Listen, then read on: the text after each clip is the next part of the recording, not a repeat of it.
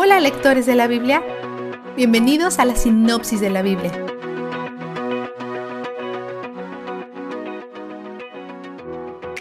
En Génesis 15, 13 al 14, Dios le dijo a Abraham, tus descendientes vivirán como extranjeros en tierra extraña, donde serán esclavizados y maltratados durante cuatrocientos años, pero yo castigaré a la nación que los esclavizará, y tus descendientes saldrán en libertad y con grandes riquezas. Actualmente son 400 años después que Génesis terminó y las 70 personas que entraron en Egipto durante la hambruna se quedaron y tuvieron muchos hijos. José ha muerto, así como el faraón bueno que los trató bien. Hay un nuevo rey y el prejuicio contra los hebreos se ha acelerado. El miedo y la autoconservación alimentan al racismo y el tribalismo, y eso es lo que le sucede al faraón. Se imagina una hipotética guerra futura con un ejército sin nombre y le preocupa que los descendientes de Israel se unan al ejército sin nombre en una lucha contra él. Como se siente amenazado, obliga a los israelitas a trabajar y les dificulta las cosas, porque si trabajan largos días bajo los incandescentes rayos del sol, no tendrán la energía para luchar en la guerra hipotética, pero incluso bajo su opresión prosperan. Una nota importante en las escrituras, la esclavitud y el trabajo forzado son a menudo categorías diferentes. La esclavitud fue muchas veces un acuerdo mutuo por el periodo de tiempo preestablecido para pagar una deuda y los esclavos eran tratados como familia. La esclavitud en la Biblia a menudo era mucho más civilizada que la esclavitud más reciente, como la esclavitud estadounidense de otros grupos de personas, por ejemplo. Sin embargo, lo que los hebreos soportan aquí es el trabajo forzado, aunque a veces se le refiere como esclavitud. El trabajo forzado en las escrituras está mucho más cerca de nuestra comprensión moderna de la esclavitud. La opresión del faraón no afecta a su población, por lo que ordena a las parteras hebreas que maten a los hebreos varones al nacer, pero desobedecen. Son elogiadas y compensadas por Dios por temerle. Pueden que te moleste que sean honradas, ya que mintieron y desobedecieron al rey, pero cuando las pusieron en una posición de ser mentirosas o asesinas, fueron lo suficiente discernidas para elegir sabiamente. Faraón insiste y hace de este plan una orden nacional. Una madre hebrea esconde a su bebé durante tres meses, luego lo manda en una canasta en el Nilo. Cuando la hija del faraón lo encuentra, su hermana hace un trato en el que el bebé vive y le paga a la mamá por cuidarlo. La hija del faraón se lo lleva de regreso y se convierte en su segunda madre, renombrándolo Moisés. Crece en casa del faraón, pero sabe que es hebreo.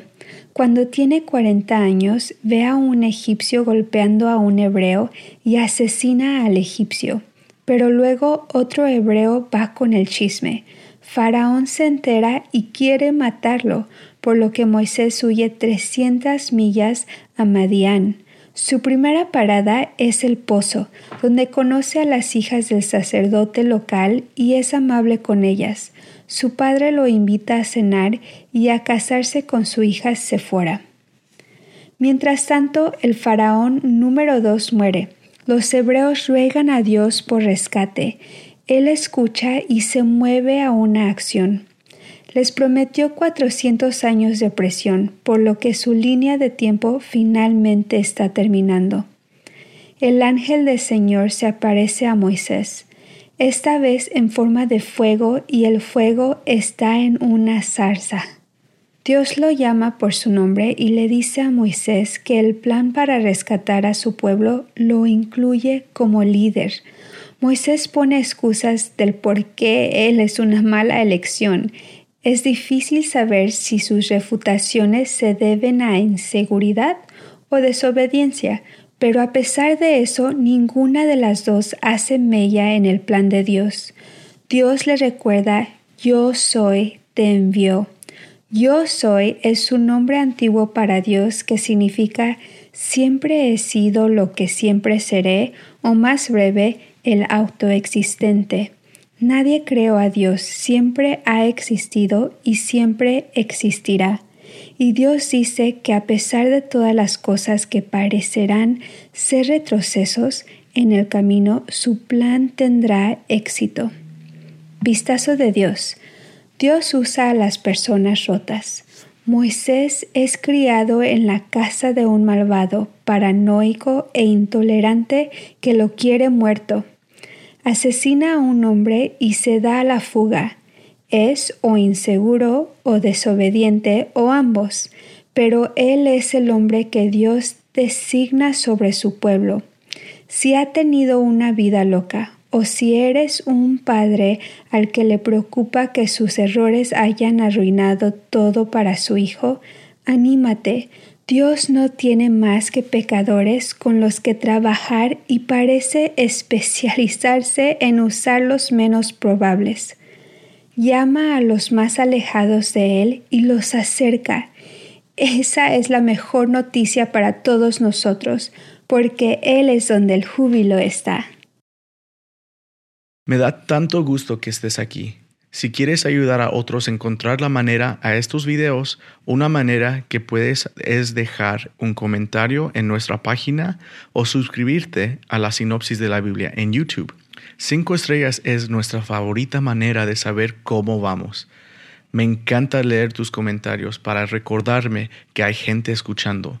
Tú estás y tú estás viendo más de Dios cada día. Tus comentarios no solamente me inspiran, pero también te ponen en posición de ayuda para otros buscando si esto es algo que quieren hacer también. Déjanos un comentario si tienes un minuto. La sinopsis de la Biblia es presentada a ustedes gracias a D-Group, estudios bíblicos y de discipulado que se reúnen en iglesias y hogares alrededor del mundo cada semana.